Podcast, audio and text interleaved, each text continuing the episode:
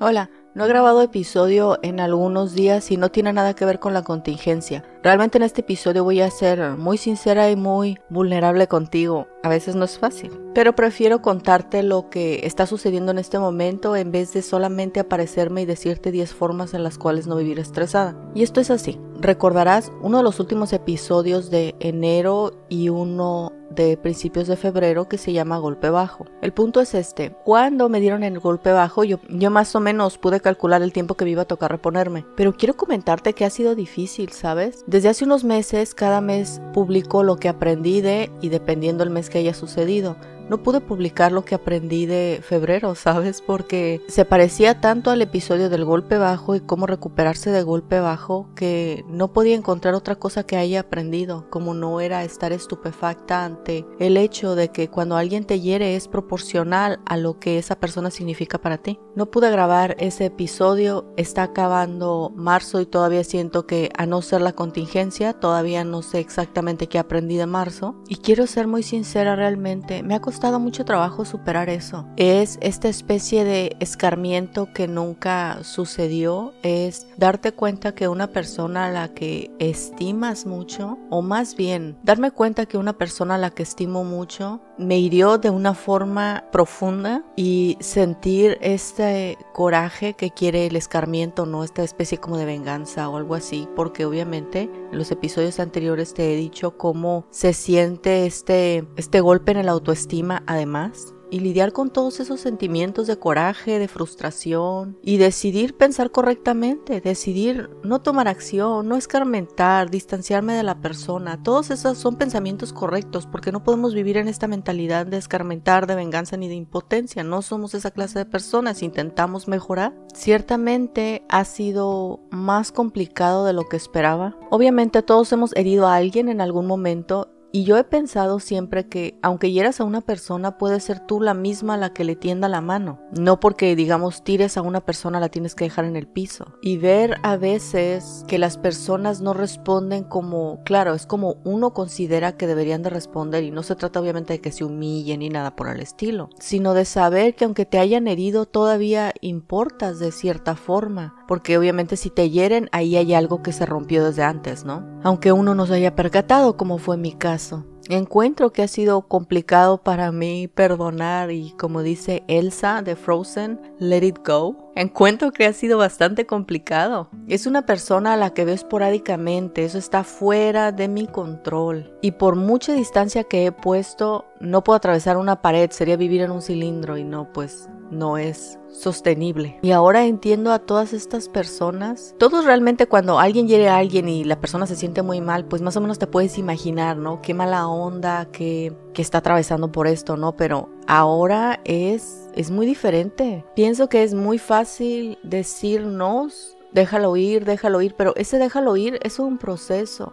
Seth Godin en su libro El Abismo, él habla acerca de esta curva de, digamos, en los emprendedores, donde uno comienza con mucho entusiasmo, con las habilidades iniciales y todo eso te da el empuje para iniciar de forma positiva y muy motivada. Pero conforme sigues el trayecto, te das cuenta que ya no se trata de una curvita donde te resbalas, sino ahora tienes que, digamos, subir una montaña y subir la contracción. Tienes que aprender nuevas habilidades, tienes que aprenderte a desarrollar, aprenderte a vender, es otro camino muy diferente de, digamos, de tener un hobby a ese hobby convertirlo en un trabajo, en un negocio, es diferente. Hay una curva que hay que subir. Y justamente en eso pensaba, en esa curva. Cuando alguien te hiere tienes estos sentimientos iniciales, ¿no? Ira, etcétera, que esperas que con el tiempo se desvanezcan. Pero luego es necesario ahora subir esa montaña, tener, encontrar perdón para la persona, no vivir con ese resentimiento, hacer tu vida tranquila independientemente de tener aquella persona en la periferia de tu pensamiento. Considero que son cosas demasiado complicadas. Al principio ni siquiera me podía concentrar para leer, pero hoy con gusto puedo decir que en marzo voy en mi segundo libro y noto que me orbita en el pensamiento. No es muy cómodo luego estar contando este tipo de cosas porque todos tenemos un criterio y independientemente de que sea correcto o no, a muchos nos importa lo que piensen de nosotros. Así que me importa lo que pienses de mí con escuchar lo que digo, pero encuentro mucho más valor en aquellas personas que están atravesando por eso, que sepan, no eres la única, a mí también me está pasando esto, yo también me siento de esta forma, yo también siento impotencia, Pero yo he decidido no tomar acción contra eso. He decidido la vía correcta, la vía sana, como dice Elena Cardón en su libro Construye un imperio. Cuando ella y su esposo, que son multimillonarios, comenzaron a ser atacados por otras personas que serían, digamos, amistades o personas del círculo social, ella decía que ella quería destruir a las otras personas, que quería atacarlas, quería agredirlas. Y se dio cuenta, esa no es la respuesta. Supo que debía ella comenzar a invertir en sí misma, en superarse a sí misma. Y obviamente sabemos que cuando alguien nos hiere, la respuesta no está en aquella persona, la respuesta está en nosotros, en la resiliencia que seamos capaces de desarrollar. ¿Y qué es la resiliencia? Es la capacidad para adaptarnos positivamente a las situaciones adversas. ¿Cómo te puedes parar de la mejor forma de una situación que sientes que te ha derrumbado? Porque nuestra obligación es pararnos. Y nuestra obligación es pararnos de forma fidedignamente correcta, fidedignamente sana, de acuerdo a las posibilidades que tengas en este momento. Salir adelante realmente significa hacer el esfuerzo consciente de salir adelante, hacer el verdadero esfuerzo. He encontrado entre muchos emprendedores y también en algunas áreas de mi vida que a veces queremos esforzarnos, pero no queremos hacer el esfuerzo preciso que se necesita para lograr aquello que queremos. Es digamos como un cuasi intento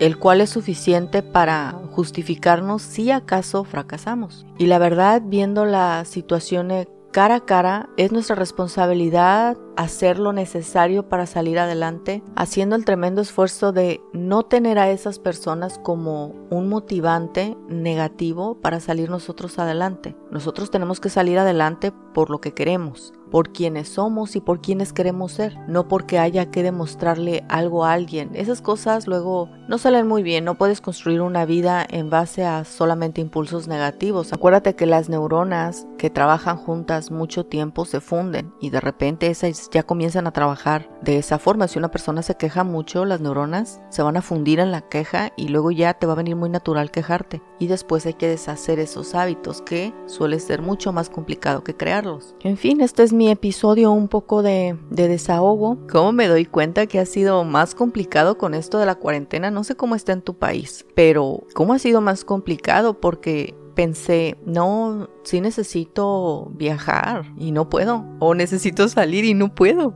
Lo que estoy haciendo es leer y en algún momento que tengas Dedícate a leer algo o a ver un video que te instruya o te ayude a profundizar en algo que te gusta o te interese. Recuerda que este momento es único en la historia. Que tengas buen fin de semana y nos vemos la próxima.